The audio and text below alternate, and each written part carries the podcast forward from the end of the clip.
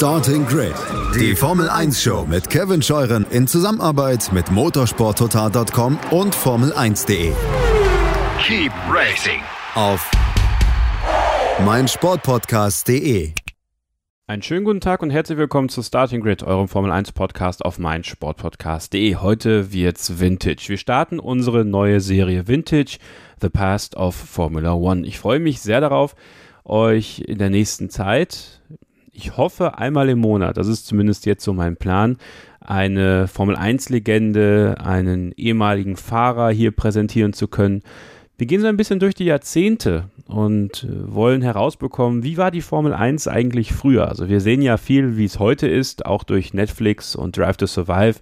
Wir lesen viel auf den Portalen wie motorsporttotal.com, Formel1.de und de.motorsport.com. Wir hören Podcasts wie Starting Grid, den Formel 1 Podcast auf meinsportpodcast.de. Aber wie war es eigentlich früher? Und da möchte ich gerne mit den Männern sprechen, die damals die Geschichte mitgeschrieben haben die aktiv waren, die gefahren sind, die Geschichten erlebt haben, die nur sie erlebt haben. Und äh, die möchte ich hier erzählt haben, sozusagen. Und deswegen freue ich mich sehr, dass wir heute den Anfang machen, und zwar mit dem Formel 1 Weltmeister von 1978, Mario Andretti, der Patron eines Formel 1, eines Motorsport-Clans, wie es ihn so in Amerika und auf der Welt nur selten gibt. Und ähm, wir sprechen äh, sehr viel am Anfang über seine Herkunft. Er ist ja Einwanderer in die Vereinigten Staaten von Amerika. Seine Familie ist aus Italien nach Amerika gekommen. Wir sprechen im ersten Abschnitt unter anderem auch über den amerikanischen Traum, den er gelebt hat. Denn wenn man nach dem American Dream sucht, from Rags to Witches, Riches, from Dishwasher to Millionaire, dann kommt man auch bei der Familie Andretti raus und bei Mario Andretti. Und das ist sehr schön gewesen. Damit starten wir jetzt diesen ersten Take. Und ähm, ja, äh, das Ganze ist auf Englisch. Und äh, ja, ich muss äh, leider äh, ein bisschen um eure, euer Verständnis bitten. Äh, wir hatten ein paar Tonschwierigkeiten. Also wenn ihr mich reden hört, dann, dann hört ihr mich quasi so ein bisschen doppelt. Also das ist äh, ein bisschen blöd gelaufen, hat er keine Kopfhörer und deswegen äh, ist es vielleicht hin und wieder mal ein bisschen störend, aber ich glaube, man kann es gut verstehen. Und ja, ich wünsche euch viel Spaß dabei. Ich hoffe, dass euch dieser Ausflug in die 70er und ja, frühen 80er Jahre im Motorsport in die Formel 1 gefällt. Würde mich freuen, wenn ihr uns Feedback zukommen lasst über die diversen Gruppen. Alle Informationen dazu stehen ja in den Show Notes. Ja, und jetzt äh, geht's los mit Mario Andretti hier bei Vintage, The Past of Formula One, unserer neuen Serie hier bei Starting Grid. Ich weiß gar nicht, ob ich es gesagt habe. Mein Name ist Kevin Scheuren, aber das wisst ihr ja. Also, viel Spaß. At this time, I am very happy, very honored, and uh, it's a pleasure for me to welcome uh, the 1978 world champion of Formula One, Mario Andretti. Hello, Mario. Hello, Kevin. Thank you for having me on the podcast. How are you? That's the most important question right now. Things are good. I'm okay. Uh, actually, I'm even better now that the season is about to begin for us uh, obviously this weekend Formula One and then uh, IndyCar just a little bit after that. Uh, so uh, been looking forward to these activities, as you can imagine. You know, uh, this uh, lockdown has been uh, very difficult on everyone, uh, but uh, we want to get back to work, back to traveling, and um, so that's around the corner how how did you take take the pandemic? I mean, you're used to being away. You're used to traveling around, being at tracks. Um, how did you take this take this period of of halt? Well, uh, I still I was uh, even last year. You know, I I did uh, almost all of the IndyCar races and so forth, and uh, I did some traveling, but uh, everything restricted. However, you know, so for everyone. And uh, it's difficult, it's frustrating, you know, but um, we have to just look forward now. And uh, I mean, I'm already vaccinated, so I feel that uh, uh I have that going for me. Uh, I should be able to go anywhere that I need to be. Um, and uh, so there's a light at the end of the tunnel, as they say. Well, you're you're much further than we in Germany, so congratulations to you in America. Um, coming to you, um, you're such a legend. You're a living legend of Formula One, uh, at least to me and to many of our listeners. Um, how did it all start? How did you get infected with the bug of motorsport?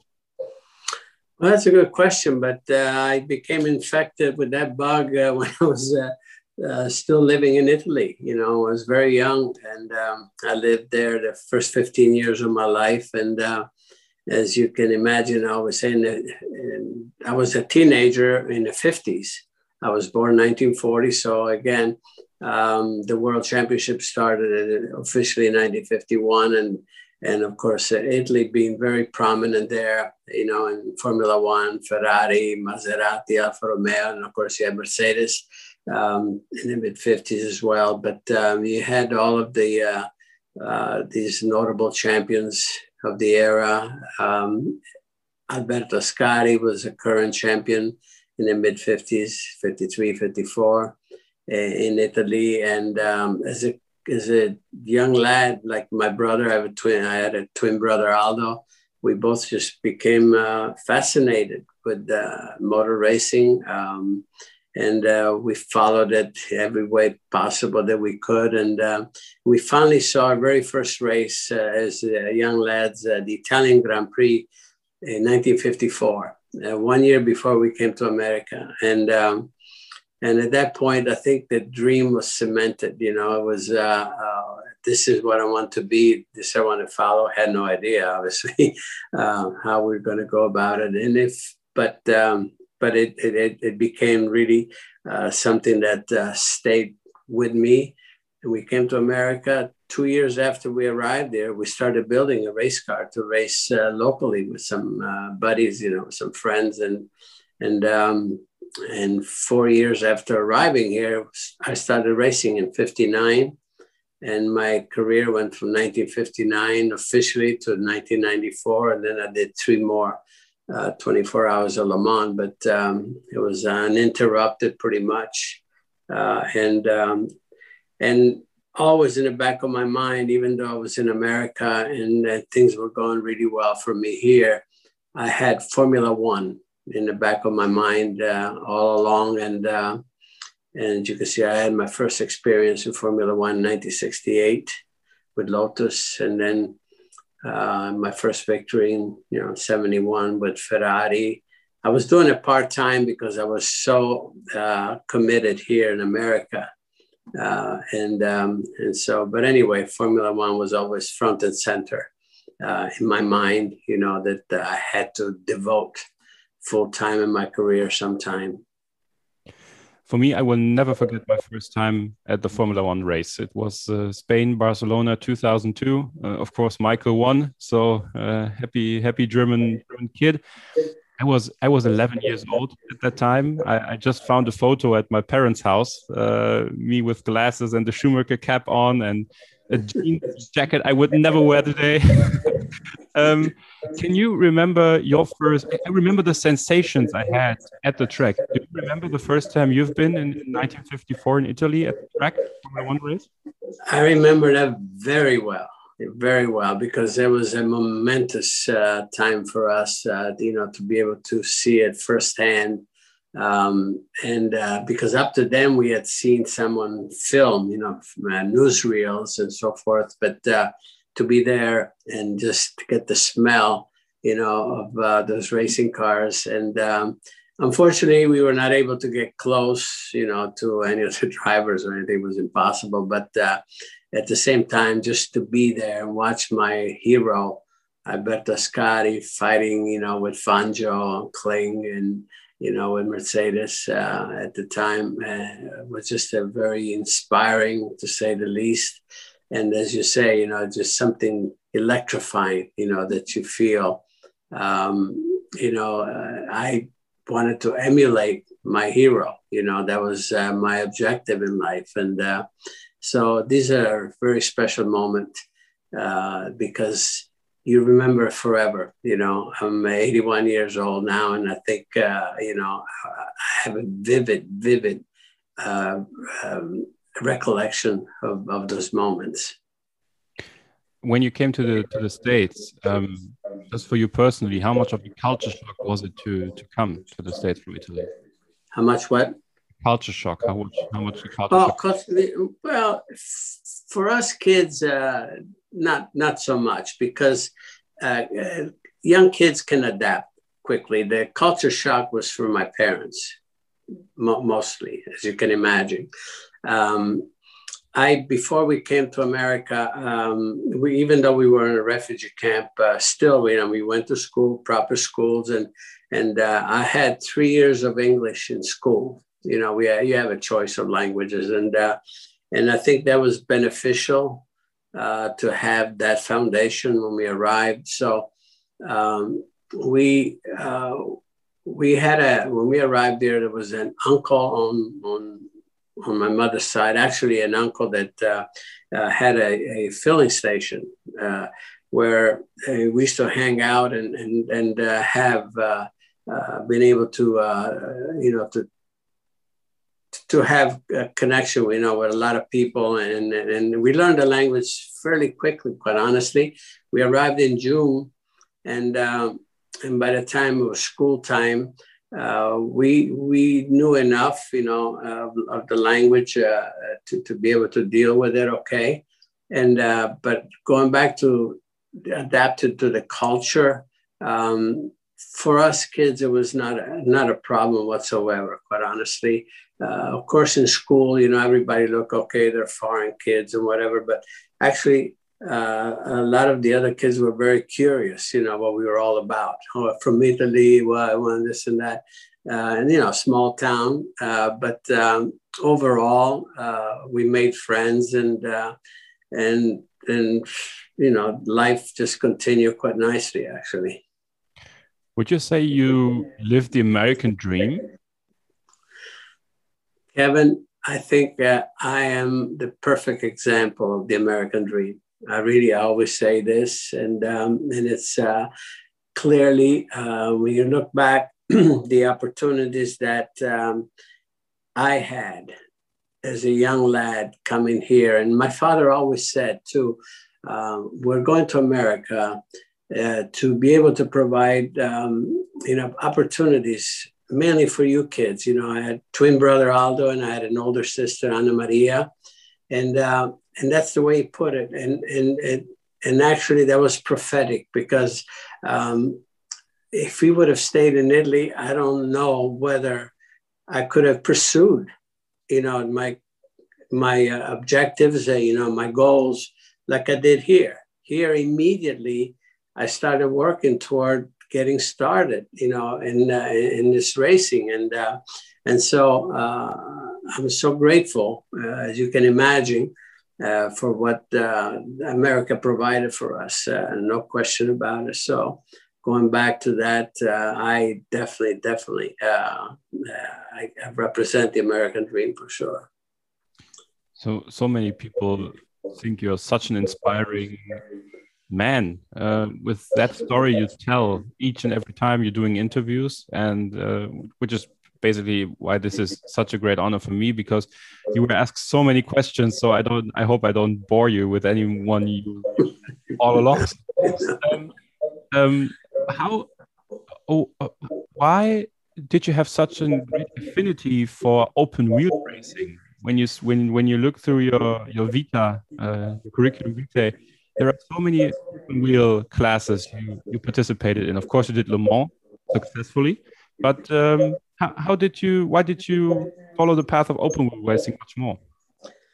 Well, open wheel is what I originally fell in love with the, the most, you know, because uh, I feel it's the purest part of our sport, quite honestly.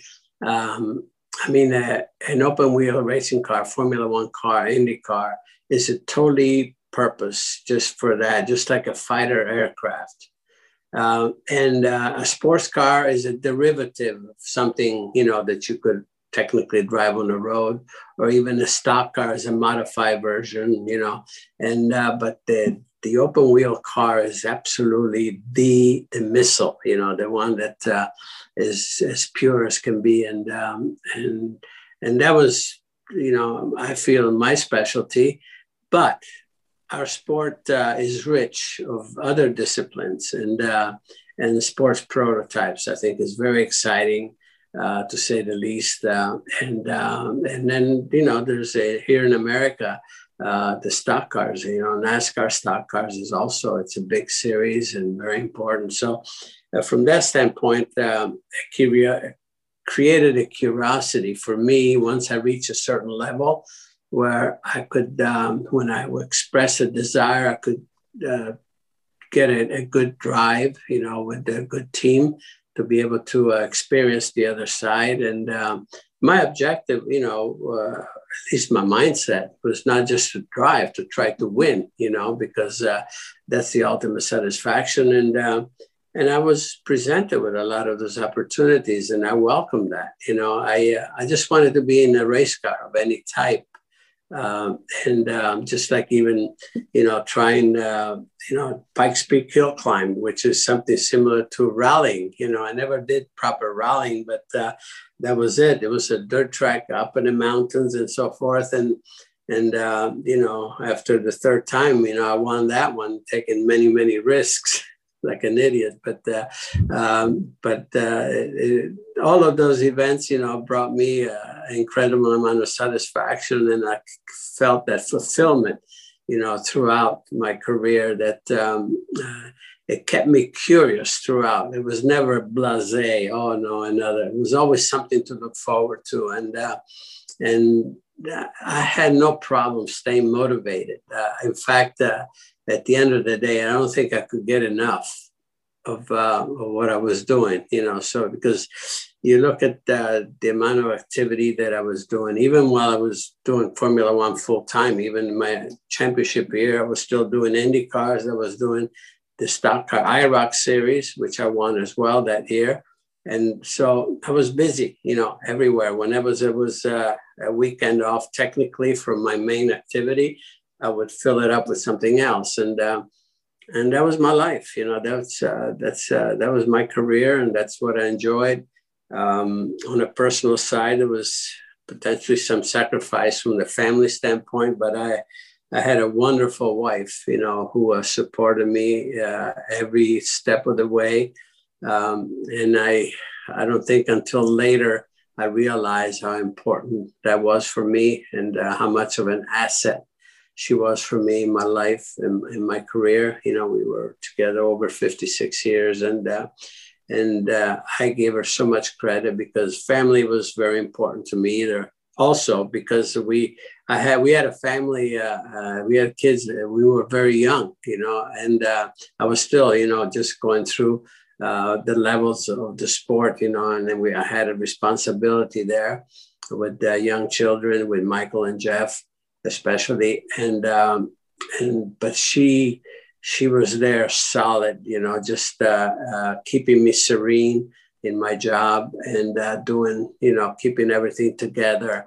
And so there were many aspects of life, you know, it's not just the professional, but it's the personal side. And and uh, we were able to just um, um, be able to compromise to some degree. And and she never made me feel like a, I was so selfish, which I was, no question, because I was pursuing something that I loved so much, and she knew it, and I was sacrificing some of the other side, you know, the personal side to some degree.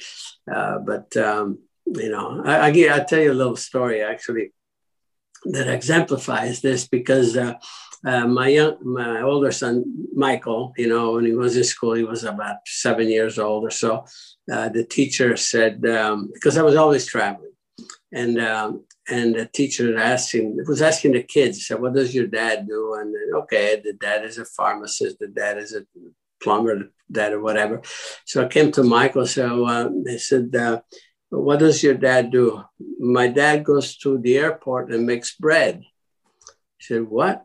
You know, well, you know, the reason he said that because I was always, you know, with the suitcase, you know, packed up, and he said, Dad, where are you going? I said, Well, I'm going to the airport, gotta make the bread. you know, was a, was a saying here, you have to earn. So I gotta make the bread. So he's oh, he's going to the airport and makes the bread. so, that's how the kids looked at it. You know, it's kind of an interesting saying here, but uh, uh, just to give you an idea, just how things were at the time. it's it's not that far different from German mentality. I mean, uh, you had to hustle uh, if you if you want to be successful. You had to hustle. Did you did you get that uh, from your parents? Did your parents were your parents hustlers uh, from your get go? Well, I think my dad, in so many ways, you know, be, be through the war, after the war, you know, there were a lot of challenges before him because, um, you know, the reason we wound up in a refugee camp is because the uh, area where I was born, the Istrian Peninsula, became part of Yugoslavia after the war. And uh, Italy lost that territory. And then, in order to maintain the Italian citizenship, we left everything behind and we wound up in a refugee camp. And my dad was always, he always made sure that the family that we were cared for. I was never cold. I was never hungry as kids. We were always well dressed. We went to school, and my dad always did whatever job. He always doing the odd jobs to make sure that uh, that we were cared for, and uh, that was a shining example, of course, in that respect. So. Um, eh, and again, you know, you can say he was a hustler. You know why? Because uh, he never needed any charity from anyone. You know, under the toughest moments, you know, he provided he made things happen. And uh, but for me, I was driven by the love and passion of uh, of what I wanted to do. You know, the sport. Uh, uh when I was a young lad, uh, my objective was to to have have to provide for the family through motor racing, not to have another side job or anything else.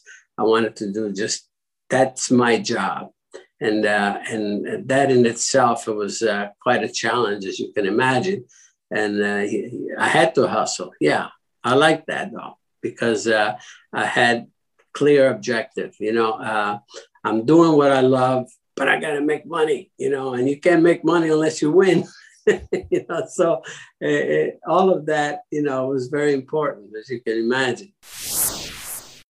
Ich weiß nicht, wie es euch geht, aber diese Geschichte, wie Mario Andretti mit seiner Familie nach Amerika kommt und versucht, den amerikanischen Traum zu leben, die hat mich total berührt. Also ähm, diese, diese Wurzeln mal zu, zu hören, wie das alles äh, zustande gekommen ist in einer sehr turbulenten Zeit in der Welt, wie sie nach Amerika gekommen sind, um, um da wirklich einen Neuanfang zu machen, wie viel der Vater gearbeitet hat, um der Familie was zu ermöglichen und wohin das geführt hat, das ist das war ein super toller Einstieg und wir machen jetzt eine kurze Pause und dann geht's äh, gleich weiter. Ihr kommt dann wieder direkt in das Interview zurück. Dann geht es um seinen Indianapolis-Sieg.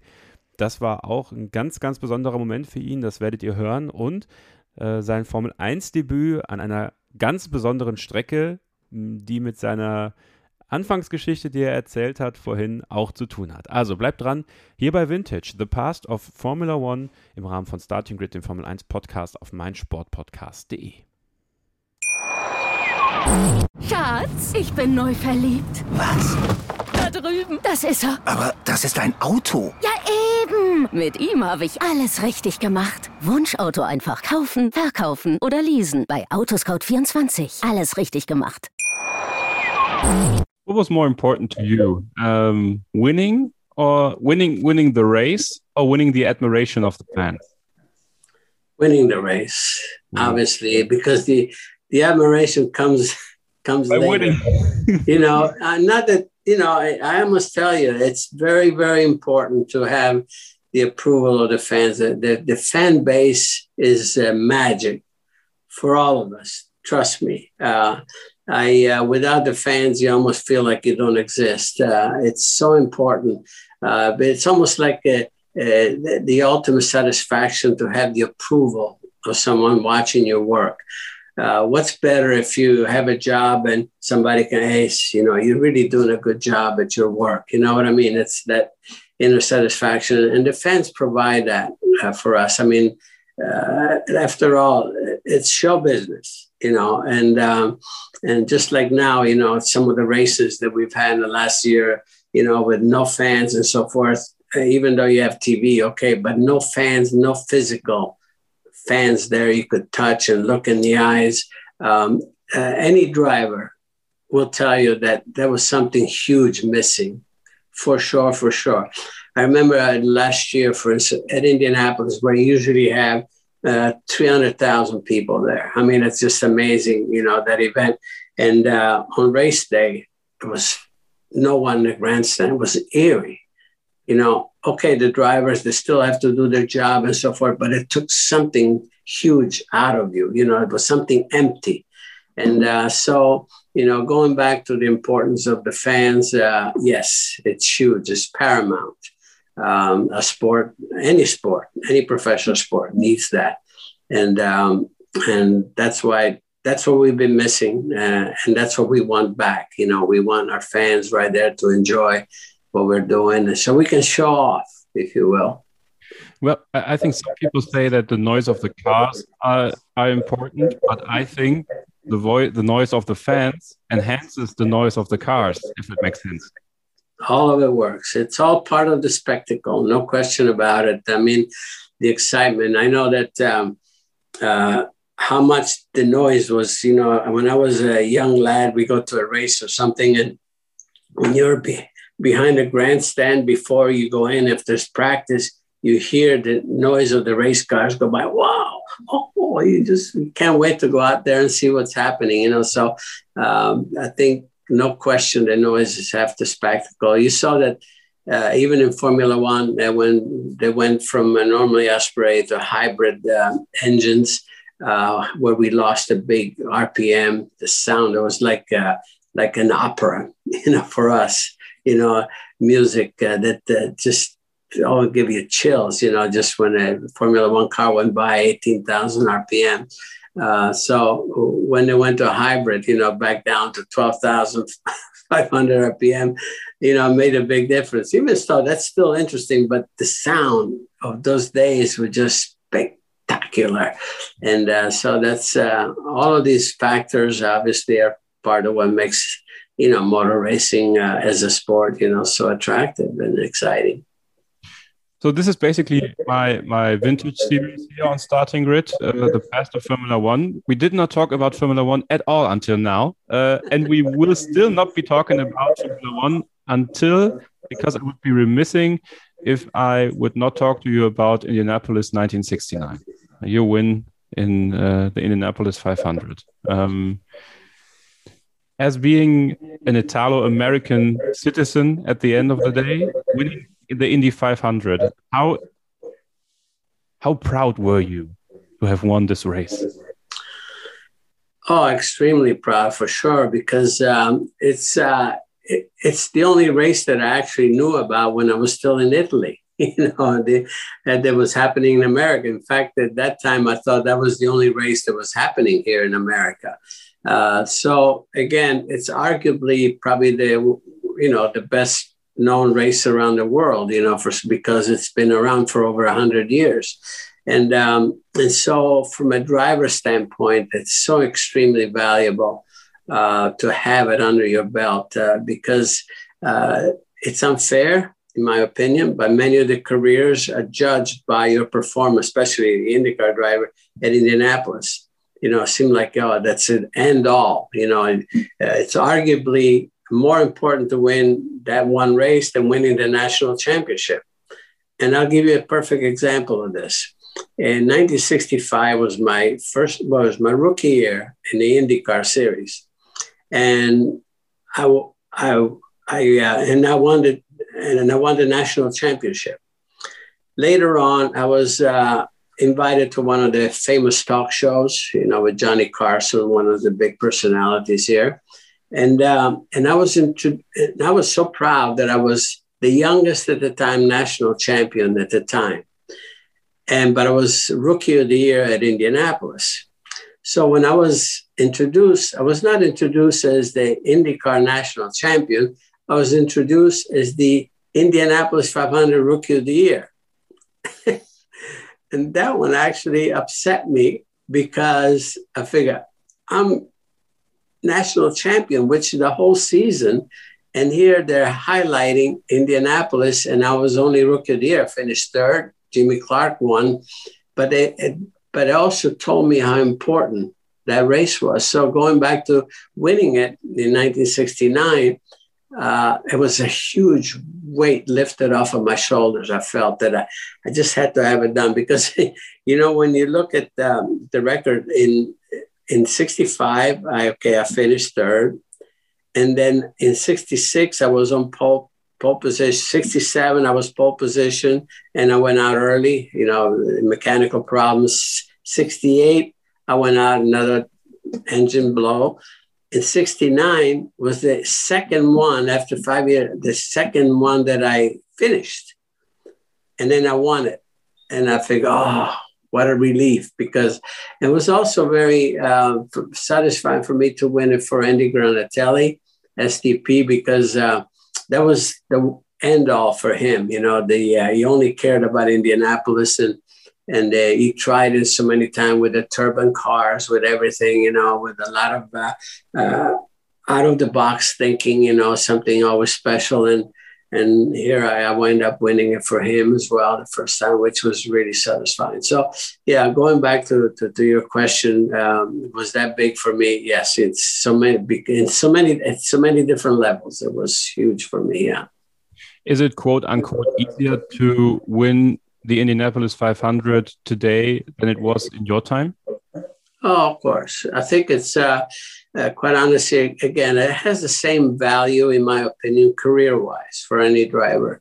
And, you know, for um, uh, today, however, you know, the drivers have a much better chance of finishing because of the rules.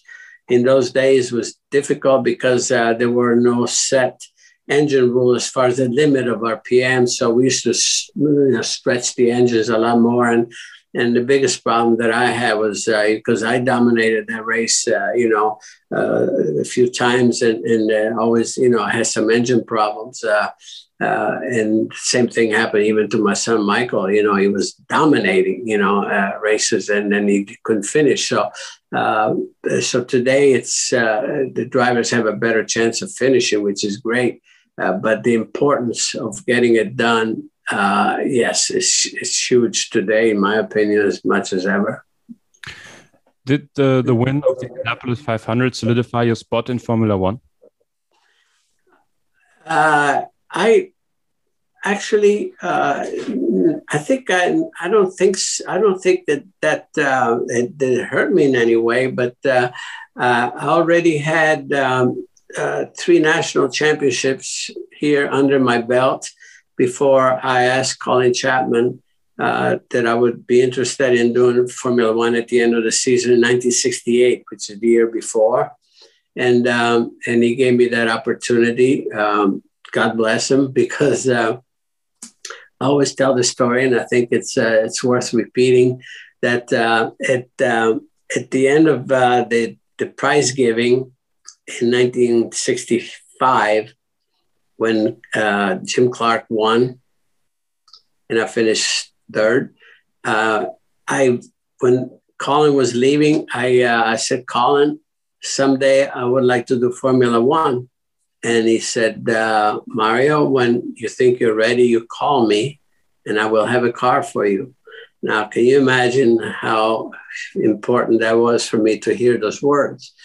And and I did that at the end of 1968. I said, Colin, I would like to do the last two races of the season, which is Monza and Watkins Glen. And he said, I'll have a car for you. And he did. And uh, Monza, we had an issue, you know, because I did test and we tested very well. And um, but I had to.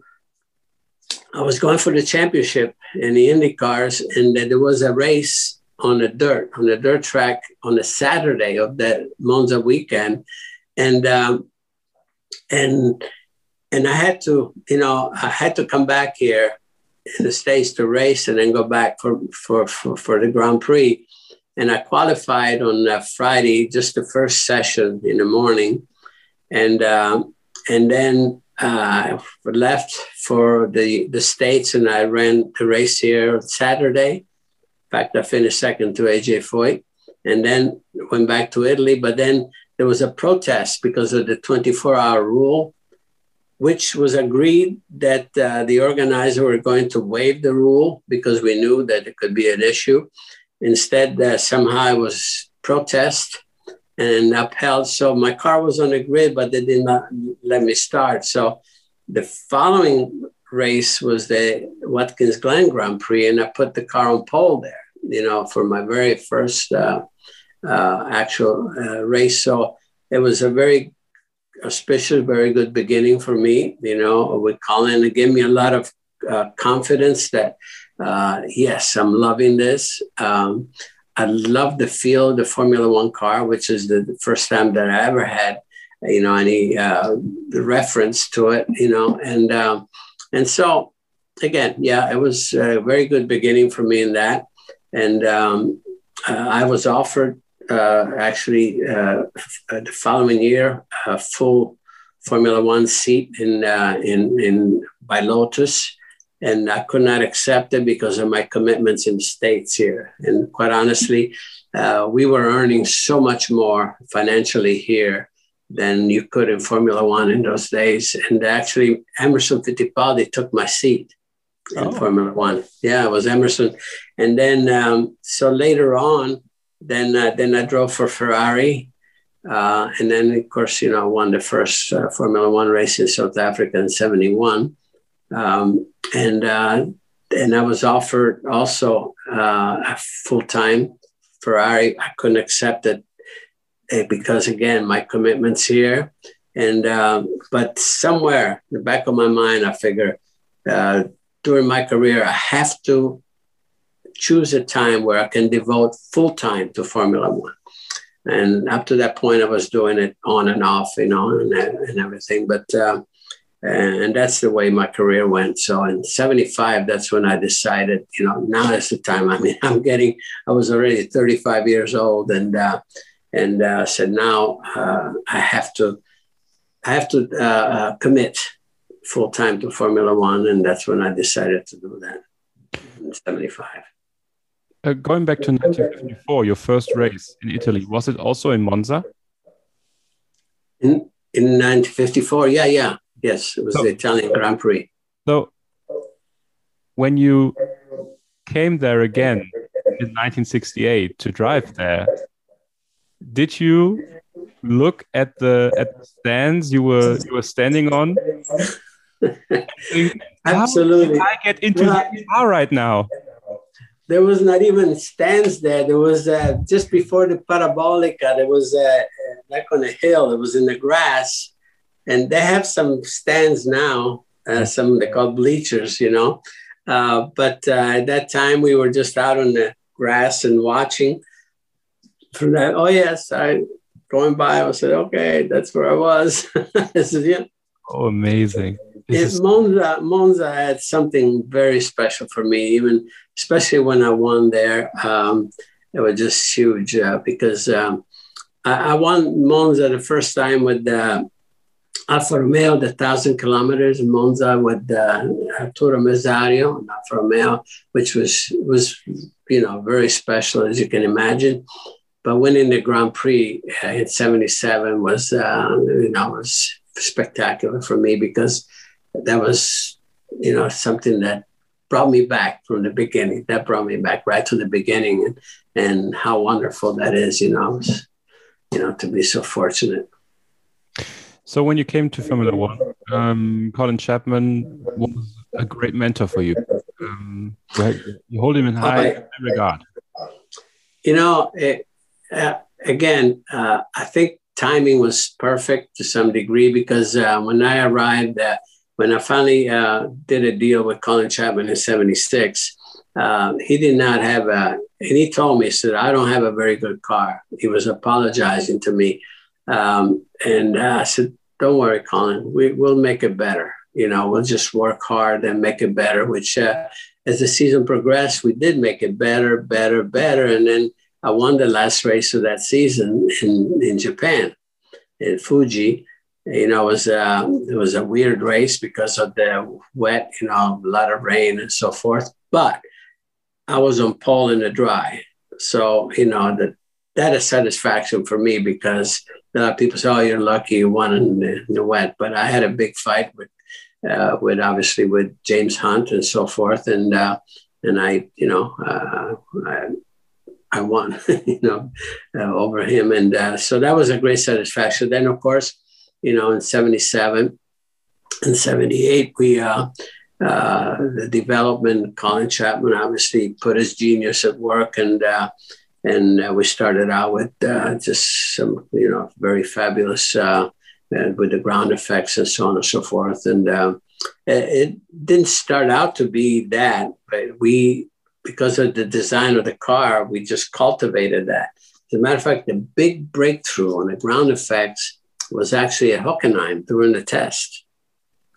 And, um, and uh, so um, I remember that um, uh, we, we didn't have the skirts on the car, you know, and at Hockenheim, um, the, the, the curve that connected the two long straightaways, mm-hmm. the big right hander, um, I remember about midway through the corner when we were getting, you know, uh, uh, a lot of deflection on the chassis. You know, we got a lot of roll. Uh, the, the left side was closing down. Uh, I was getting a, a, lot more downforce, and I remember that uh, Collins sent the mechanics to the to a store, you know, in town to pick up some uh, plastic strips to be able to fill to close the gap mm-hmm. on the body, and uh, and that's when all of a sudden we thought, oh, you know, we gain a lot of downforce, and that's how this whole thing began. And so there was there was a lot of great uh, times developing, uh, you know, this uh, the ground effect system. Uh, but um, like I said, uh, Germany was a big, big breakthrough during that test in Hockenheim. and um, and as you can see, I mean, uh, I had a fabulous car in 77 also, uh, which in fact, uh, I think actually I could have won more races in 77 than even 78 because, um, but we had so much engine issues. Uh, Cosworth was, uh, they were trying very hard, you know, to give me everything they could, but uh, they were experimenting too much, you know, with my engines, and we had so many failures while just leading, you know, leading handily the races. And um, so, but nevertheless, uh, I was with, with, the right team at the time, as you can imagine, with Colin. I owe Colin a great deal, always will, you know, for uh, embracing me uh, at the right time. And, um, and, you know, accomplishing the world championship was my ultimate goal, as you can imagine, because that's, that's where my love for the sport started uh, about Formula One.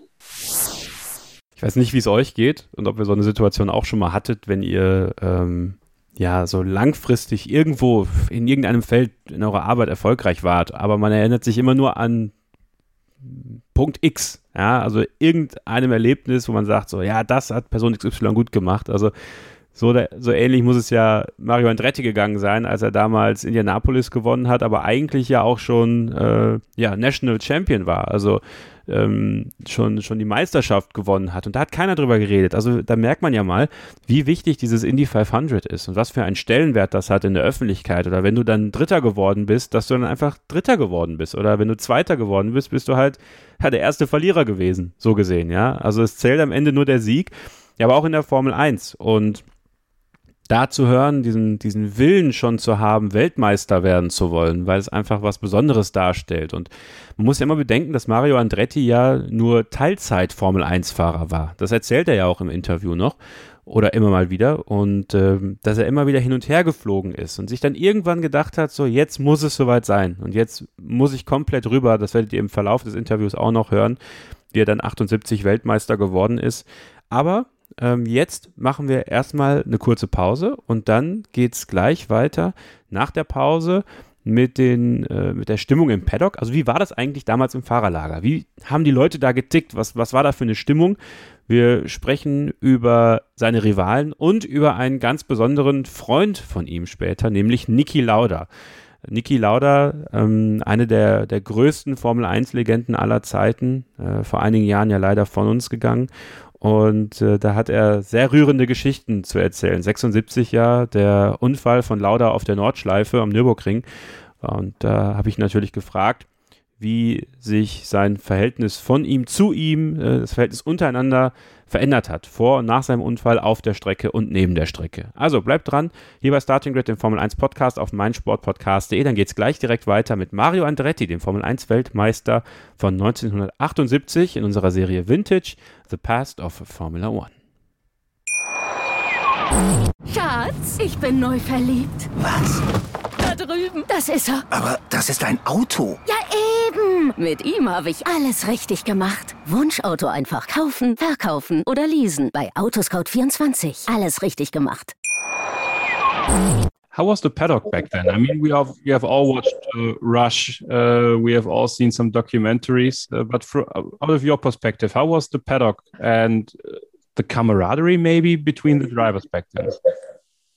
I think I always felt camaraderie. I don't care where I went, and um, there were always this this characters. You know, there was it was fun actually. Uh, off the track, we used to just get together, and you know, no matter whether we were in South America or something, or South Africa, we go on the beach or by the pool, recreate, and um, and it was uh, you know play jokes on one another. Um, yes, uh, uh no question that there was camaraderie um, and and we enjoyed our lives that way. Uh, made a lot of close friends, uh, as you can imagine. Uh, these were the precious friendships that were formed because of that. And um, and again, yeah, it was a, a great life. Uh, today, I mean, when I go into Formula One paddock, I feel like I'm coming home again because if it's not even the drivers, because you know drivers are a different generation, but many of the mechanics, some of the mechanics or engineers are still there from those times. And it's almost like uh, we're just, you know, uh, seeing each other finally, you know, after, uh, you know, a period of time. And, and it brings back all those uh, uh, fun memories, if you will. So, uh, again, I, I this really warm feeling for me um, anytime that I, I got to a Formula One race for sure for all those reasons. Who was your, your best friend uh, during your times in Formula One? Did you travel with someone specifically, or was it uh, everybody came by himself and, and they met at the track? Well, you know, we were all from different countries and so forth, you know, so I, I traveled pretty much back and forth uh, unless I had a family with me by myself.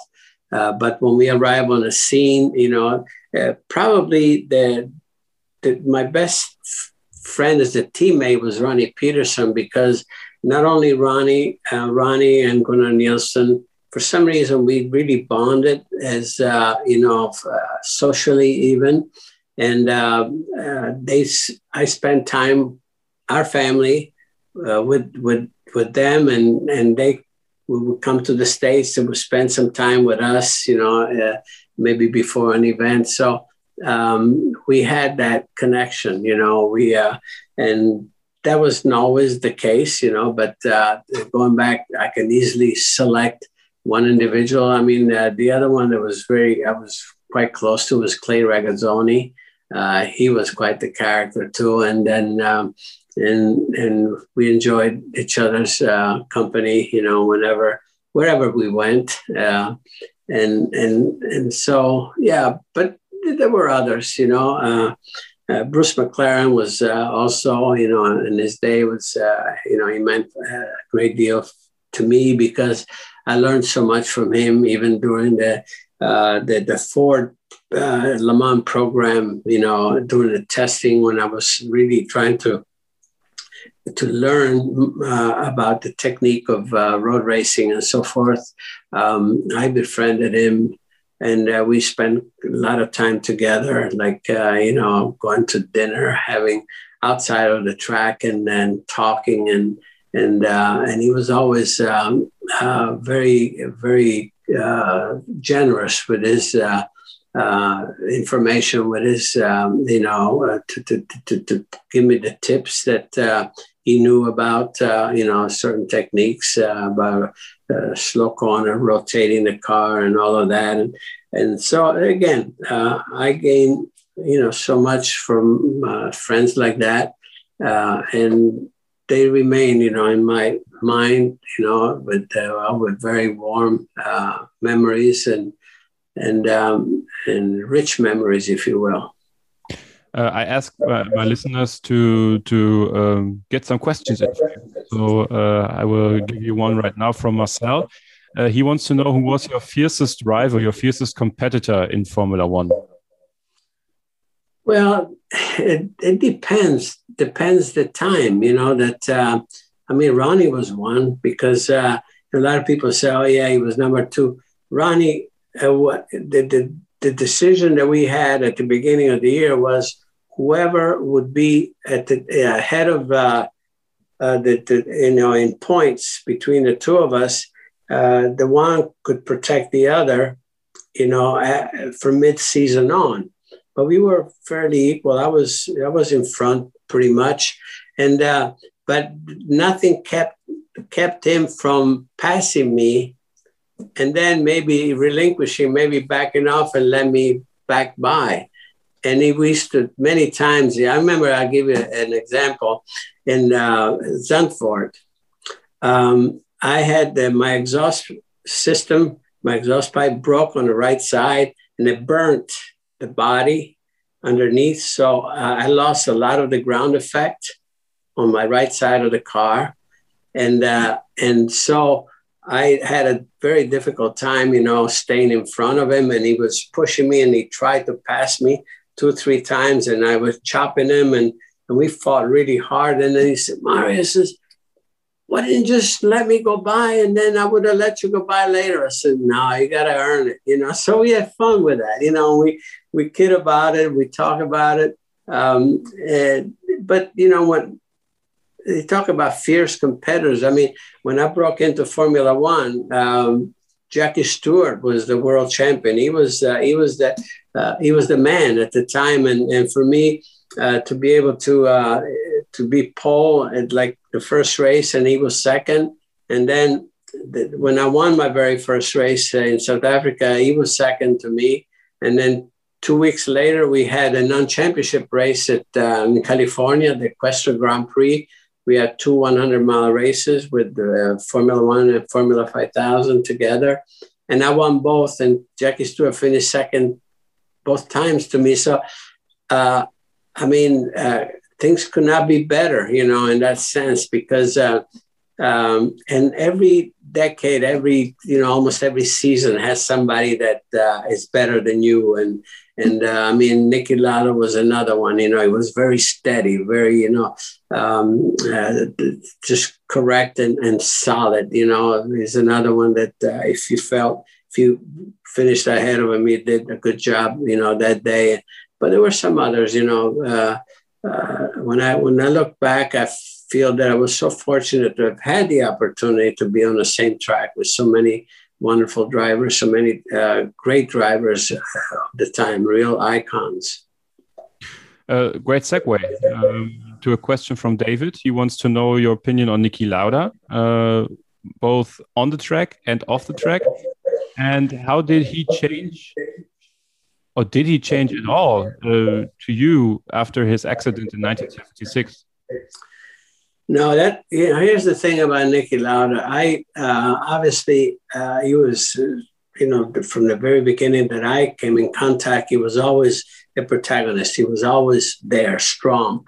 And uh, but after the accident, what I gained so much respect for him is that uh, he acted just like if nothing happened, because as you can see, he rejoined. He came back, you know, to Formula One uh, six months later, you know, which was amazing. It was amazing that uh, he could, just like, uh, you know, in Japan, for instance, under the worst possible conditions, you know, because, uh, you know, we, he had, you know, the burns affected his uh, tear ducts, you know, and his eyes and so forth. And when he arrived there, you know, we all, I mean, I was, you know, um, I was such in awe, you know, of his courage that he had to come back so soon. And um, and some people, you know, criticize him for pulling out of the race because of the condition he couldn't see.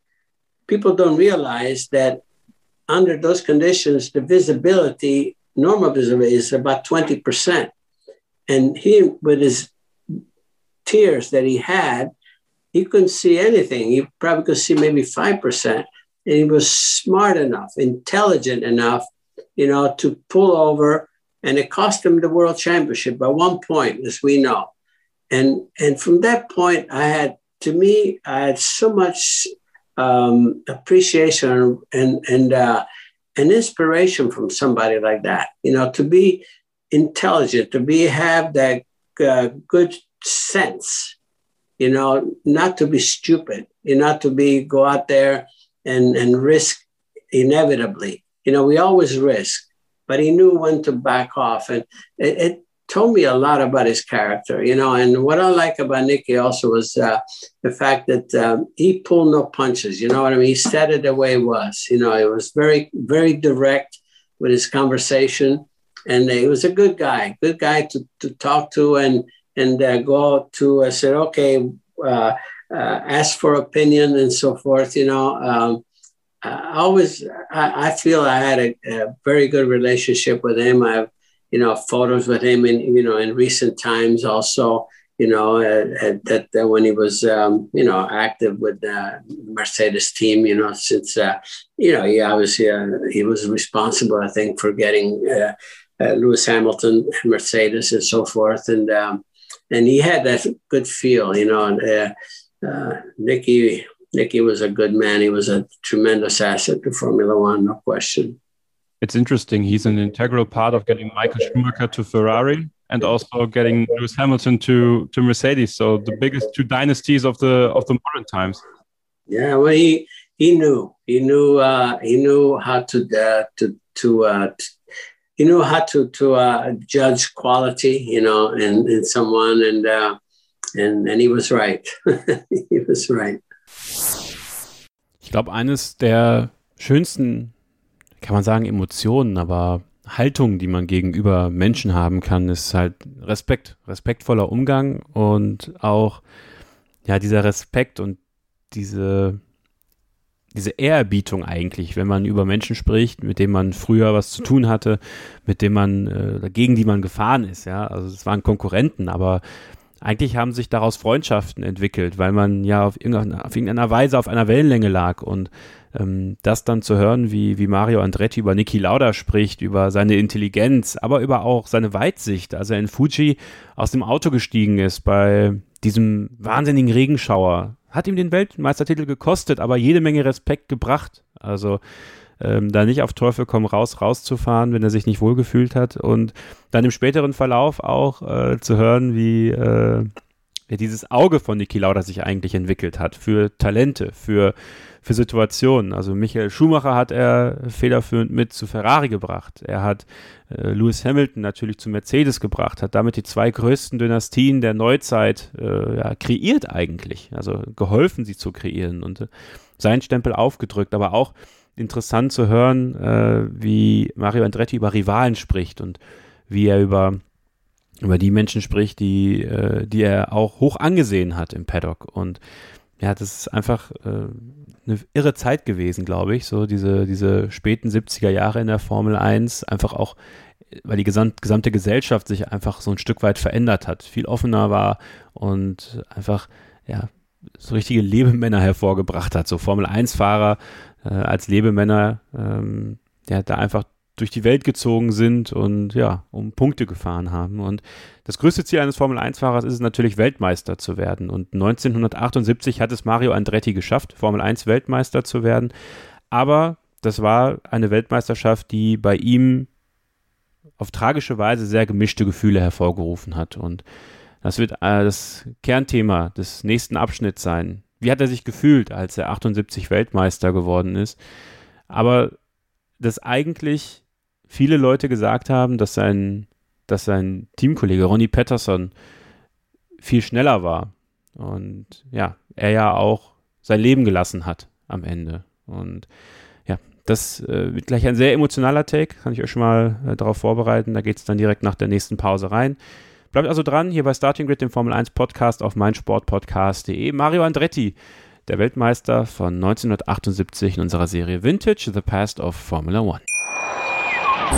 Schatz, ich bin neu verliebt. Was? drüben. Das ist er. Aber das ist ein Auto. Ja, eben. Mit ihm habe ich alles richtig gemacht. Wunschauto einfach kaufen, verkaufen oder leasen. Bei Autoscout24. Alles richtig gemacht. If there would have been social media during your time in Formula One, who have who would have been worst off? I don't know. I I don't know if I want to go there. Ah, come on, just a little tidbit. Give me something.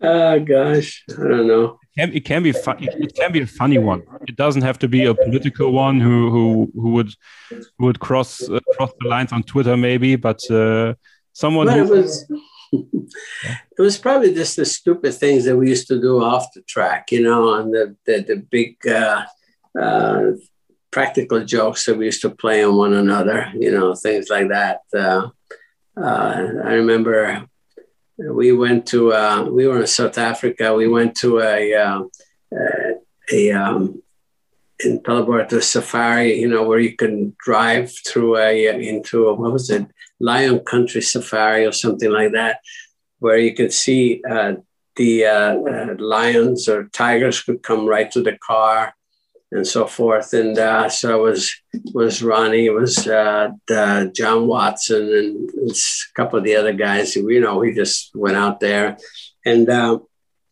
and and you had to be very careful. There were certain rules you had to obey and so forth when the animals would come to the car. So um, I decided to just open the door. You're not supposed to do that, and then go out there so I could pet this uh, lion. And then the, the boys, you know, to put a joke, they closed the door and they pulled away and they left me out there by myself. And and and and I don't know how the lion didn't eat me up because uh, you know one of uh, uh, the guards there they they they came over and they had a, a you know a big rifle you know to be to be sure and then and they were you know very upset because you know this is not supposed to happen those other idiots you know just uh, pulled away with the car and left me there all by myself you know stupid things like that we used to do Mario Andretti, the lion tamer. You the lion tamed him. You've tamed. I was really, I was talking to this lion very calmly, you know, and I said, "Oh, I like you, I like you," you know, and everything. So Uh, who was the most underrated driver you, you you've driven against in Formula One? uh, coming off, I don't know. It's uh, Many would say John, uh, John Watson.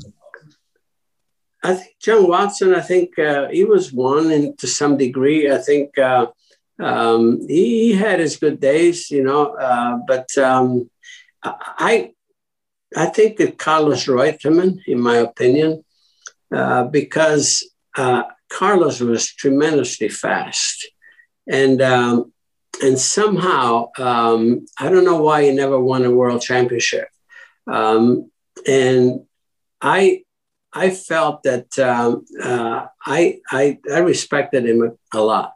I, I felt that he was definitely world championship material, um, as much as anyone I could think of. You know, um, you know, obviously, you know, we all know Stirling Moss was one. You know that it was certainly not underrated. You know, I was just unlucky. Um, I think uh, the other was Chris Amon was another one that was uh, uh, very unlucky. You know, but. Um, Carlos Reutemann, I don't know if it was unlucky or what it was, you know, but for some reason, um, I think even that year when um, uh, Alan Jones won, you know, the, the, the championship, they were teammates. Um, he, he was quicker. He was always, you know, quicker than Alan. And somehow he never pulled it off. And I never could understand, you know, why uh, that was happening. But uh, he was one that I thought deserved to be world champion when you won the world championship and uh, you you were able to let it sink in what did you what did you feel what did you feel when you when you realized you've become the formula one world champion yeah well kevin uh, it, it should have been you know the happiest moment of my career for sure and uh, but uh, uh the fact that ronnie uh, died you know uh, it, you know after that race I could not celebrate for, for for a long, long time, you know, and I never could celebrate properly the moment because I lost that, you know, the moment, if you will. Um, and um, again, um, we're just uh, a uh, double-edged sword, if you will. You know, the best, best way I can explain it. Um, yeah, inner satisfaction, no question, and I felt blessed that it did happen. But at the same time, uh, uh, the misfortune of Ronnie uh, was something overwhelming uh, that uh, took a lot away from uh, the joy, the possible joy that I should have had at that moment. Did that change your perception of Formula One, the risks, um, your own your own attitude towards Formula One? Did it change in any way um, the time after Ronnie died? No.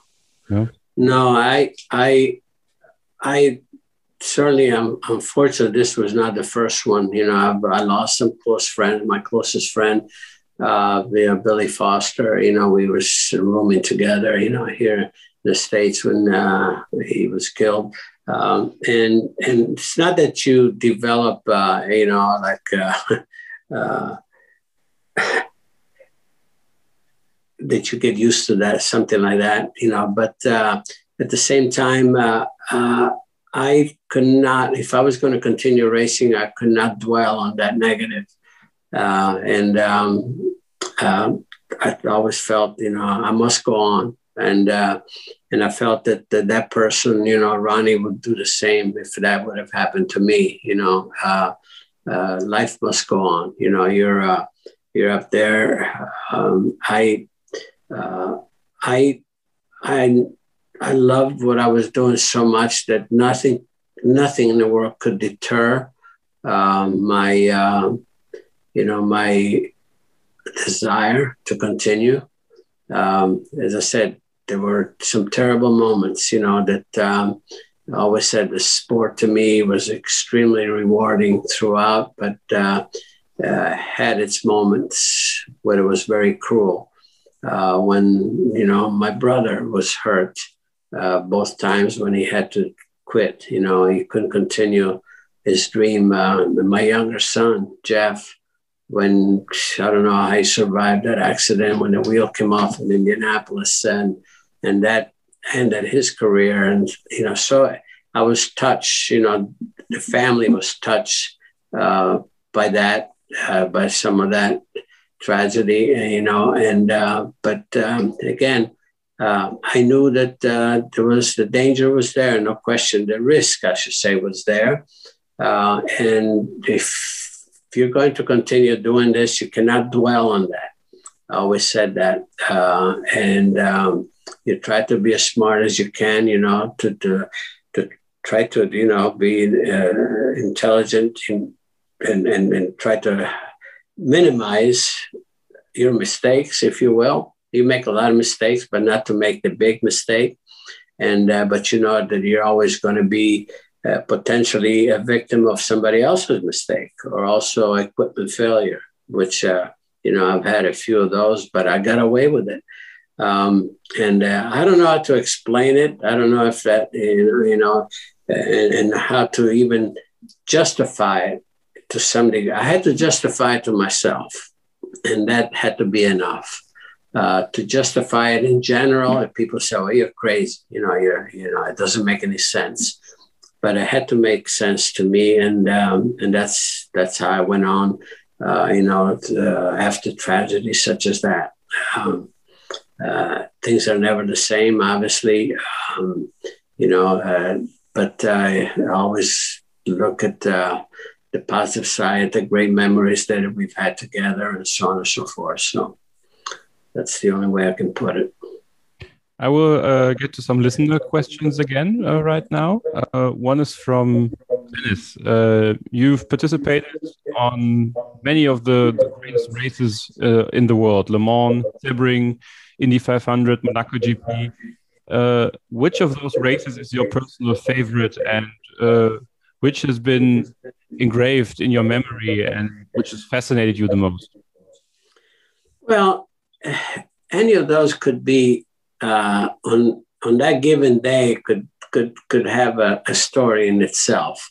Um, I mean, you just mentioned Sebring, for instance. Uh, uh, here's a race in 1970 where we had, had three Ferrari entries, and um, uh, there were, you know, two spiders and then a, a coupe, and and we were.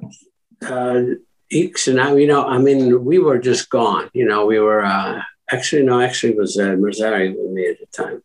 Uh, we were just gone. In that race, we had like 12 lap lead and so forth. And, uh, and I was ready to leave the track because uh, I had my airplane there. And the next day I was driving a sprint car race in uh, Pennsylvania. So I said, okay, I, I leave a little early. Instead, uh, uh, Mauro Forghieri said, no, I said, Mario, hold on, maybe stay here. I said, maybe I will want you to, to get into the, uh, the, the third car, which is running third at the time uh, for the last stint. And I said, oh, I said, I don't know. Well, but I, I stayed around. And then, um, uh, what was the actor's name? Um, Steve yeah, Steve McQueen. Yeah. Uh, then this, there was uh, Peter Revson was driving, drove most of the race at the time, but uh, he went into the lead. You know, when one of the leading Porsches dropped out, and uh, and, and they said, well, here's Steve McQueen that took the lead. And here was poor Revson was in the car. The poor guy was drove nine hours out of the 12. And uh, so that's when I said, okay, I will, I will take, I will take, uh, I will go into, you know, in, in the other Ferrari, which was uh, Ignazio Giunti and uh, Nino Vaccarella. I asked Giunti, I said, is it okay for me uh, to take it? Yeah, yeah. I said, okay and I, I drove like a man possessed, you know, in that race. And uh, and and when we won it, it was really an incredible satisfaction to be able to do that under those circumstances. You know what I mean? It's one of those. Um, and you know, so and we had some others, you know, uh, that uh, wonderful days, wonderful satisfaction. There were some others that, uh, even from a family standpoint, was a it was a big reward, if you will. You know, the, being on podium, you know, with my own son, and and uh, even an IndyCar race in 1991 was uh, Milwaukee. Was uh, my son Michael won the race. My nephew John finished third. I'm second. I finished third. Three of us on podium in an IndyCar race. You know, as a family. You know, all of those things are, are precious, as you can imagine, because you can never even dream about that happening, you know. But uh, uh, that's where I look at the rewards, you know, of our sport. You know, how rewarding it's been, and there are other, there are many. You know, then when you look at um, the IndyCar series, uh, Michael and I have been on podium uh, 15 times, you know, together. We finished first and second five times, you know, in an IndyCar race, and um, as a father and son situation, you know uh, how could you want anything more you know so again you know we just had those events and and that's the positive side that i look to uh, as far as the sport is concerned what it's given to us you know it's um, the positive side so far outweighs some of the potential negatives that we experience you know so uh, events like we spoke before you know that uh, fatalities that uh, that touched us very close Boah, so viele Themen äh, in einem Abschnitt hier von Mario Andretti aufgeworfen. Erstmal natürlich so ein bisschen der, der lighthearted äh, Start mit dem Social Media. Wollte er sich ja nicht so richtig in die Karten schauen lassen. Da hält er auch äh, viele Geschichten, glaube ich, zurück, ähm, aber spricht ja auch für ihn, dass er da nicht irgendwelche Sachen ausbreitet. Aber die Geschichte mit der Safari fand ich halt schon geil. Also ich weiß nicht, wie es euch ging, aber ich stelle mir dann so vor, wenn ich aus diesem Auto ausgeschlossen werde und ich sehe den Löwen. Ich glaube nicht, dass ich da so, so ruhig bleiben würde. Ähm, also schon äh, eine irre, irre Geschichte, die er da erzählt hat, auch wie er über unterbewertete Fahrer spricht und man immer irgendwie auf Ronnie Patterson kommt. Und ja, dann natürlich diese tragische Weltmeisterschaft 1978, die Mario Andretti errungen hat, ähm, ja, in dem letzten Rennen aber dann auch Ronnie Patterson sein Leben verloren hat. Nicht, nicht an Ort und Stelle, aber später erst leider. Und ähm, das hat dann doch eine Narbe hinterlassen, das merkt man auch. Also glaube, das macht auch was mit einem, wenn du diesen Titel gewinnst, für den du so lange gearbeitet hast und dann passiert sowas Tragisches. Das, das schüttelst du nicht einfach ab und es wirkt auf mich auch so, auch wenn er das anders gesagt hat, dass er es immer noch nicht ganz abgeschüttelt hat. Auch ähm, wenn er sagt, dass nach dem Tod von, von Ronnie Patterson sich seine Sicht auf, auf den Motorsport und auf die Sicherheit und auf alles natürlich nicht verändert hat. Aber ich glaube, es gibt so Momente, so Fahrerkollegen, die sterben, aber auch dann, wenn man mit denen in, in einem harten Zweikampf ist, auch sogar noch als, als Teamkollegen irgendwo, dass, dass das schon was mit einem macht und dass es einen schon ein Stück weit verändert. Also so ganz kaufe ich es ihm nicht ab, dass es ihn komplett kalt gelassen hat, aber ja, vielleicht ist es einfach so, dass, dass äh, Profi-Rennfahrer am Ende irgendwo egoistisch sein müssen und das möglichst versuchen müssen abzuschütteln, so schwer das dann ist. Er hat es geschafft, er hat es hinter sich gelassen, ähm, er hat aber, glaube ich, trotzdem nochmal eine weitere Erinnerung bekommen, dass es halt schnell vorbei sein kann und dann diese Dankbarkeit äh, beibehalten und ja, seine Liebe für den Motorsport auch noch viele weitere Jahre nach der Formel 1 weitergetragen. Und im letzten Abschnitt gleich sprechen wir auch ein bisschen ausführlicher über äh, Michael Andretti, seinen Sohn, äh, der ja auch sehr talentiert, als, äh, als sehr talentierter Rennfahrer galt und äh, ja, seine Möglichkeit in der Formel 1 auch suchen wollte die bei McLaren fast bekommen hätte, aber dann einiges dazwischen kam und dann aus seiner Formel 1-Karriere eigentlich gar nichts mehr wurde. Aber er hatte noch in anderen Rennserien Erfolg. Wir sprechen darüber, wie es ist, wenn man gegen seine Söhne fährt. Also da hört ihr gleich noch einen richtig stolzen Mario Andretti. Da könnt ihr euch richtig drauf freuen. Das fand ich auch eine ganz, ganz geniale Geschichte, die er erzählt hat. Wie, ähm, ich verrate nicht so viel ihr könnt euch drauf freuen. Der letzte Take, der wird nochmal sehr, sehr interessant. Dann geht es am Ende auch noch um die aktuelle Situation in der Formel 1. Wir haben das Interview vor dem großen Preis von Bahrain aufgenommen. Also da gab es noch keine Ergebnisse oder so. Wir haben aber auch darüber gesprochen, wie es sich mit Formel 1 und Politik verhält. Also wie viel Politik darf sollte der Sport mitbringen und wie viel Politik sollte der Sport machen. Da ist natürlich Lewis Hamilton im Fokus ja, und wir versuchen, oder ich versuche ein bisschen rauszulocken, wer denn für ihn der Greatest of All Time ist, wenn das denn überhaupt funktioniert. Also freut euch drauf. Der letzte Take steht gleich an. Das letzte, der letzte Teil unseres Gesprächs mit Mario Andretti hier bei Starting Grid, dem Formel 1 Podcast auf meinsportpodcast.de in unserer neuen Serie Vintage, The Past of Formula One. Bleibt dran. Schatz, ich bin neu verliebt. Was? Da drüben. Das ist er. Aber das ist ein Auto. Ja, eben. Mit ihm habe ich alles richtig gemacht. Wunschauto einfach kaufen, verkaufen oder leasen. Bei Autoscout24. Alles richtig gemacht. Uh, the next question is from Marcel. Um, he wants you to describe the feeling of racing against and with your own sons. Well, that's very interesting. And uh, actually, um, my wife is the one that was doing the suffering there because because uh, we we didn't give each other any breaks. You know, we were we uh, we competed very very hard uh, against one another. We obviously we were not endanger each other, but uh, I remember very clearly the first time that Michael made a, a move, competitive move for me for the lead in an IndyCar race, which was the uh, the metal called the Meadowlands Grand Prix here in New York. It was a street event, and it was a during and in a hairpin, and he, he we touched wheels, and he took the lead, and I was oh I was so upset, you know. I said, "How dare you?" You know, little kid, you know, push me on the side, push your dad on the side, and then as he just pulling away from me. I said, Well, that's my boy. You know. that's a good dad. Was, that's a good dad. Know, I was upset, but at the same time, I said, Well, that's my boy, you know. And then was another one uh, in uh, I said it many times we talk about this. Uh, the, the closest finish in IndyCar, you know, was in, in 1986 at uh, in uh, Portland Grand Prix, where Michael was leading and and I could not catch him. You know, I was about 10 seconds, 10, 12 seconds behind, and uh, three laps to go. Uh, my engineer is shouting at me, he says, Michael is having some fuel pickup problems, you know. So, man, I just stood on it. We're coming down for to the finish side by side. and uh, he was in front. You know, just last second, you know, he had some sputter in the engine. I beat him by this far. Wow. You know, 180 miles an hour. So I have the photo. The photo shows it, and he's show, he's looking at me. I'm looking at him. You know, and he thought he won, and I said, "No, I won." And uh, and on the podium, he was so upset. And uh, somebody said, uh, "Hey, Michael," I said, uh, "You better lighten up." It, it, was Father's Day here in America. You know, it's Father's Day. He says, "Well, Happy Father's Day, Dad."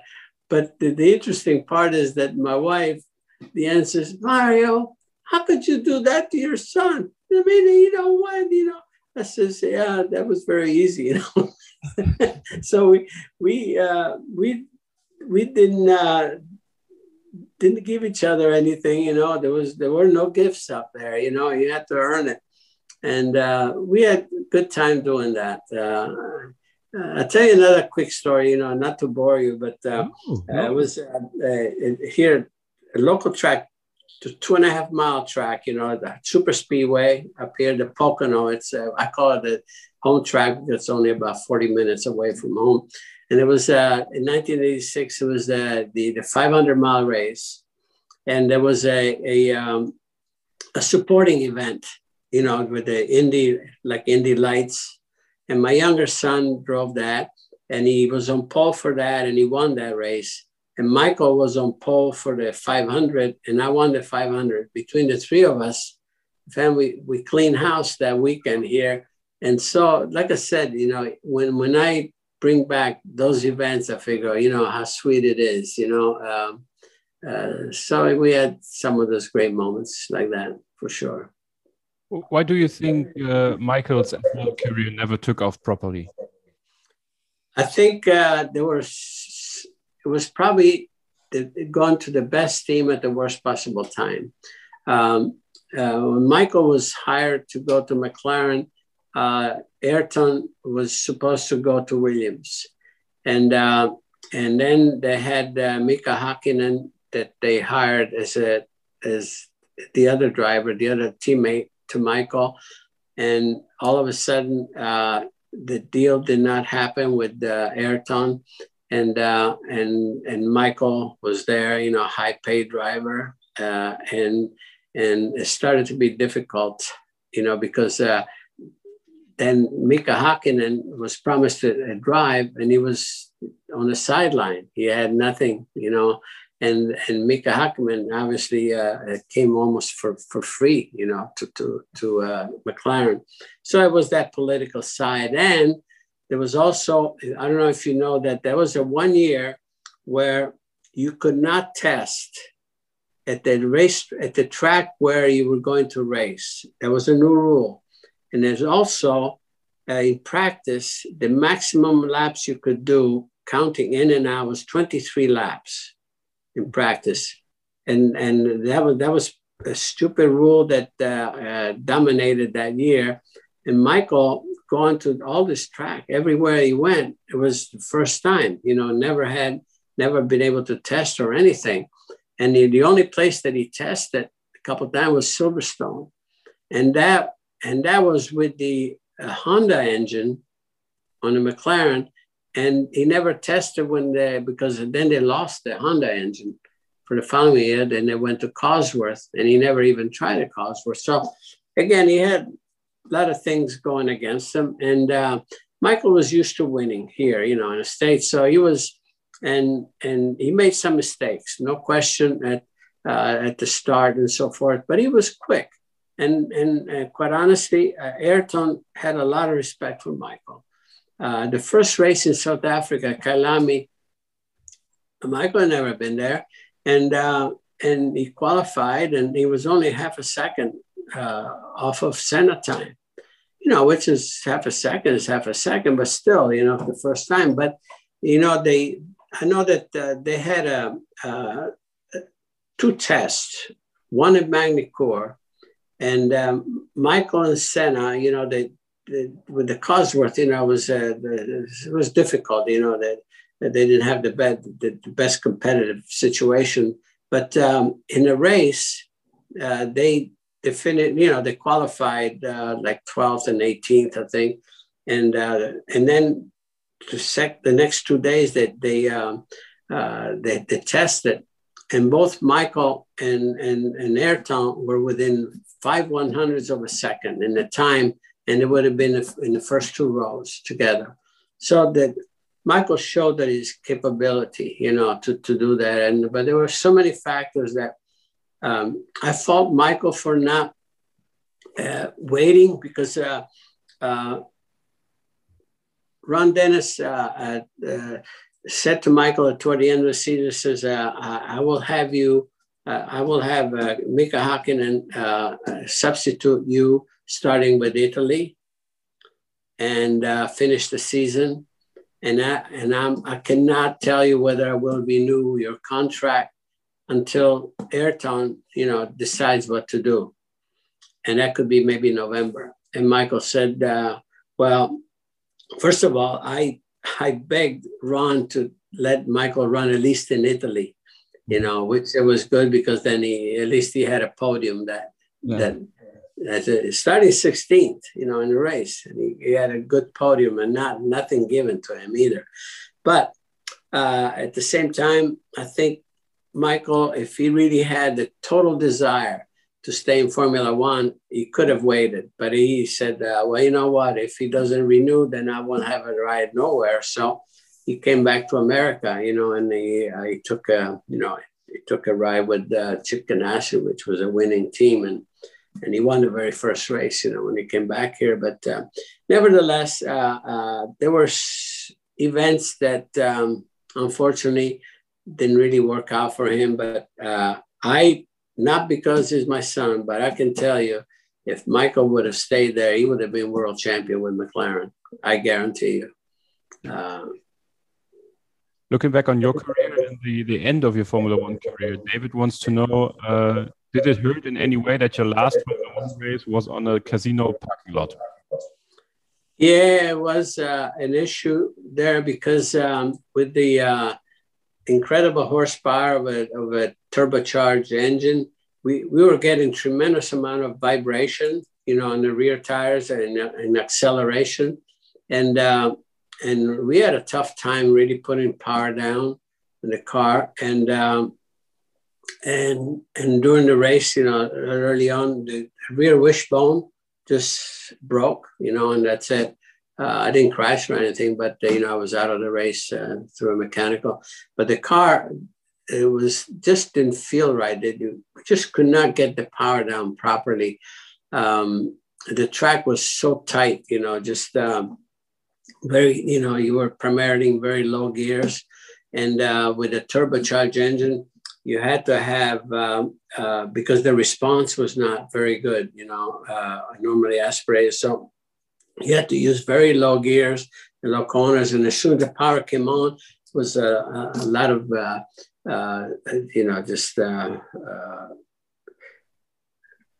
you know wheel spinning, if you will, and that created a lot of problems in the suspension and.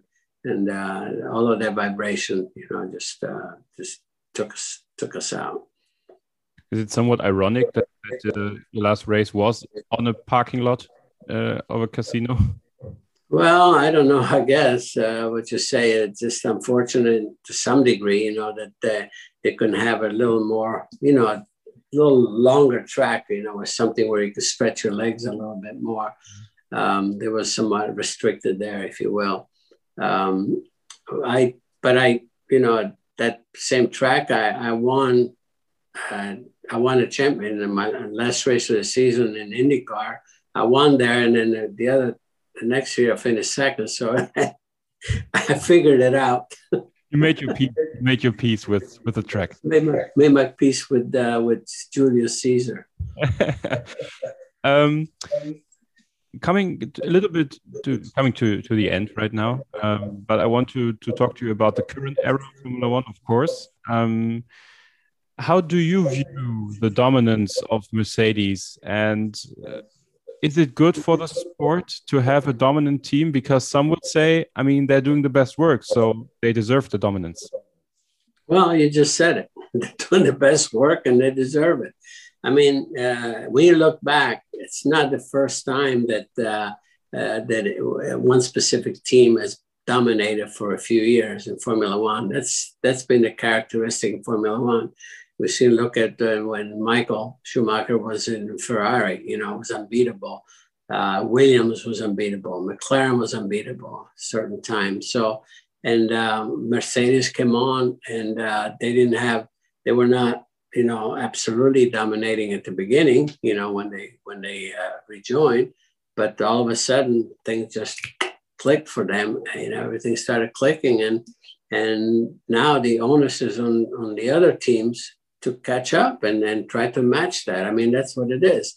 The characteristic of Formula One when you're your own manufacturer, um, and uh, unfortunately, uh, they're the only ones that have their own engines and so forth. You know, uh, which has uh, got to be uh, some advantage. You know, to not to have to uh, rely on other manufacturers on, on, the engines, like say, uh, you know, except for Ferrari, of course, but uh, like Red Bull, for instance, you know, they've had some issues with the engine supplies, but now it looks like um, they have more control over that. So it's going to be interesting. It's always interesting to see um, how it's going to turn out. There's so much to look forward to. Uh, I can't wait for this weekend again, you know, because of the, the different, you know, the, the driver uh, movement that we have seen, you know, and that's interesting. Uh, then uh, uh, you want to see whether Ferrari can pick up somewhere. You know, they they really lost their way.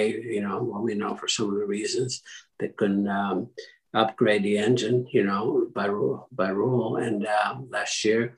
But um, you know, so uh, but they they have a tremendous to me be, between uh, uh, Leclerc you know, uh, it, you know, it's it's uh, you know the driver lineup is is is, is, is perfect, no question, um, and uh, and and again, it'll be interesting to see what um, uh, Sergio Perez will do, uh, you know, alongside uh, Max Verstappen and things like that, and we'll see, you know, uh, the test they the, the, the, the last test they had in Bahrain was not uh, spectacular for Mercedes. I don't know why, but uh, you know, I think probably sandbagging a little bit, you know, but but uh, that will, you know, we'll have to see just how that plans out, how they come out of the gate, um, and um, and again, uh, let's face it, though, the Mercedes car.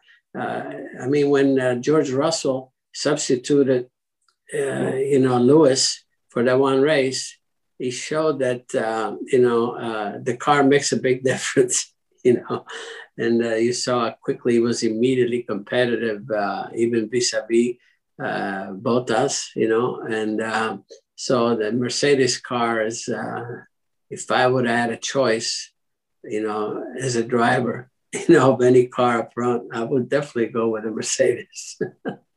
Let's talk about Lewis for a second. Um, he's he seems to be even more popular in the states than he is here in Europe. Um, how do you see the star power, for lack of a better word, that uh, Lewis Hamilton has for Formula One and uh, his political engagement in the Black Lives Matter movement? Uh, do you comment that? Do you think uh, it's sometimes not the place for a racing driver to do that? Or how, how is your opinion on, on Lewis Hamilton as the driver and the man behind who wants to, to serve a greater purpose? Well, there's no question about uh, he is a driver, Lewis. You know, just uh, uh, what he has done, the quality that uh, he has shown as a driver. Um, on the other side, it's a personal thing. I, I've, um, I've expressed my opinion before, and I've been criticized that uh, uh, I don't like to see politics enter the sport. And I always said the beautiful thing about the Olympics is exactly that that uh, you have factions from all over the planet, and we all equal, and we all competing for the same thing and uh, you either win or you don't, no matter what race you are, you know, what background. Uh, and and uh, Formula One being so international, it's the same thing. And uh, to bring in the politics, which is uh, t- today, it's so uh, um, it, it, it's it just it divides people in, in, in so many ways. We've seen this in the United States, like you, yeah, God forbid you say something and uh, it's a little bit, oh, you know, questionable. Then uh, it, it's like I said, uh, we, I don't like if we bring this on ourselves. I think um, uh, Formula One should stay pure as a sport. Yes, I mean we all have our beliefs and and um, and you go on with that, but to uh, get up on the pulpit, you know, to try to push your own cause and something like that, and um, I don't know, I. Uh, uh, I, just, like I said, I think there's a place for politics, and uh, and um, and I would like to keep it out of, out of sport there are many many questions about who's the greatest driver of all time. In your opinion, can there be a greatest driver of all time, and who would it be if you would have to choose? Uh, I like to to compare this to boxing. Everybody would say that Muhammad Ali was the greatest boxer of all time, but uh, he never fought in the flyweight division, or I don't know, uh, many many lighter divisions. So people say in Formula One, you cannot really say there is a greatest driver of all time because in the 60s it was different than the 80s, in the 70s different than the 90s, and today is is much more different than any day. I uh, that's one that uh, I'm staying out of. Quite honestly, uh, I never ever express myself in that respect of trying to judge other drivers because, as you said, there's so many factors involved, and you always have. I leave it to the experts. you know, to, to, to do that, to evaluate, because it's very judgmental, you know, in so many, and, um, and I, I, I would find it impossible, you know, to really say about all time. You know, they're talking about uh, Nuvolari, talking about Fangio, they're talking about Michael Schumacher, they're talking about Ayrton Senna, and on and on. Um, and so again, it's um, uh, I think they all belong up there, you know. Uh, uh, on a podium somewhere. But um, um, I don't know if you could ever, ever come up uh, properly and fairly to be able to judge uh, the one single one to be the best of all. Looking back on your Formula One career, Mario, are you satisfied with how it went for you? I'm very satisfied. I have uh, no regrets whatsoever. Um, I could say, you know, maybe I should have devoted more time, maybe taken up, uh, you know, some opportunities with Ferrari. But again, uh, look back at overall what happened and what, uh, uh how the satisfaction that I derived from my career overall. Uh, I'm just blessed. I feel I'm very satisfied, and um, I think uh, I achieved more than I deserve, and because I was very fortunate uh, to have been able to to well to to dodge some of the bullets. You know, like uh, uh, uh, I was blessed because my career was not interrupted. You know, and um, and I'm fortunate, and I'm in many drivers. Uh, great drivers that we lost couldn't say that obviously so I'm I take nothing for granted, believe me, as to how lucky and fortunate I've been. So, because of that, I always say I count my blessings every day. And very last question Who will be Formula One World Champion 2021? Uh, I, I put you on the spot. You have to you have to tell me one name right now. I let will not let you go if you don't do it. I'd say Max. Okay. Why? Well, the obvious. I mean, that's a, he's a great fighter, and I think uh, Red Bull. I I have uh, some you know feel for uh, Adrian Newey, still there. You know, as the engineer, I work with Adrian. He's the best engineer I've ever had in my entire career, alongside of me for just one season. And um, and looking at his history, uh, if they have an engine that will match the chassis performance. Um, I think they could be. Uh, he could be. He could be the one. Okay, Mario Andretti. Uh, thank you very very much. It was a pleasure to talk to you. I hope you stay healthy. I hope to see you on the track around the world. And um, well, thank you. Thank you for your time. It was a pleasure. It's my pleasure. My pleasure, Kevin. Er sagt also, Max Verstappen wird Formel 1 Weltmeister 2021. Das war vor dem großen Preis von Bahrain, als Mario Andretti diesen Tipp abgegeben hat. Aber er ist ja nicht ganz von der Hand zu weisen und auch seine Erklärung war sehr stichhaltig. Ebenso fand ich auch seine Erklärung vollkommen legitim zu sagen, dass der Sport und Politik nicht vermischt werden sollten. Das ist ja auch eine Meinung von vielen, dass man das klar trennen sollte, weil der Sport einfach auch eine Ablenkung sein soll von den normalen Themen des Lebens, um einfach ja, das zu genießen, was die Sportler für einen leisten. Also wie seht ihr das? Seht ihr das genauso wie Mario Andretti, dass man das trennen sollte?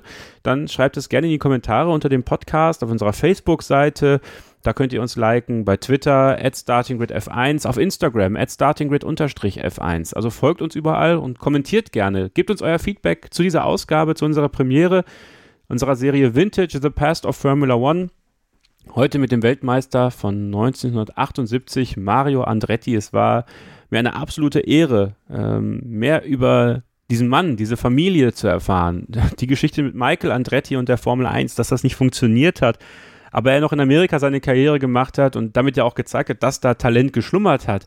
Natürlich sagst du als Vater, ja, äh, er wäre sicherlich Weltmeister geworden, aber ähm, ja, vielleicht wäre es ja auch so gewesen, aber das werden wir niemals erfahren. Ich hoffe, ihr habt eine Menge Neues erfahren von Mario Andretti. Ich hoffe, es hat euch gefallen. Und wir werden, wie gesagt, versuchen, das jetzt jeden Monat einmalig zu machen. Dann werden wir einmal äh, in die Vergangenheit schauen mit einem Fahrer, aus den verschiedenen Jahrzehnten der Formel 1. Das können Weltmeister sein, das können aber auch Fahrer gewesen sein, die gar nicht so eine große Rolle gespielt haben, zumindest nicht für die breite Öffentlichkeit, aber trotzdem ihre Geschichte zu erzählen haben und dafür wollen wir ihr oder ihnen dem, die Plattform geben. So herum muss es sein. Ich bedanke mich bei euch fürs Zuhören. Hoffe, dass wir uns schon bald hier auch wiederhören. Abonniert den Podcast bitte überall da, wo ihr Podcasts abonnieren könnt. Wenn ihr mögt, gebt uns gerne eine Rezension auf iTunes. Fünf Sterne würden uns natürlich sehr freuen. Und äh, bis zum nächsten Mal. Bleibt ihr bitte gesund, passt auf euch auf und keep racing. Schatz, ich bin neu verliebt. Was? Drüben. Das ist er. Aber das ist ein Auto. Ja, eben. Mit ihm habe ich alles richtig gemacht. Wunschauto einfach kaufen, verkaufen oder leasen. Bei Autoscout24. Alles richtig gemacht. Starting Grid, die Formel 1 Show mit Kevin Scheuren in Zusammenarbeit mit motorsporttotal.com und Formel1.de. Keep racing. Auf meinsportpodcast.de. Schatz, ich bin neu verliebt. Was? Da drüben. Das ist er. Aber das ist ein Auto. Ja, eben. Mit ihm habe ich alles richtig gemacht. Wunschauto einfach kaufen, verkaufen oder leasen. Bei Autoscout24. Alles richtig gemacht.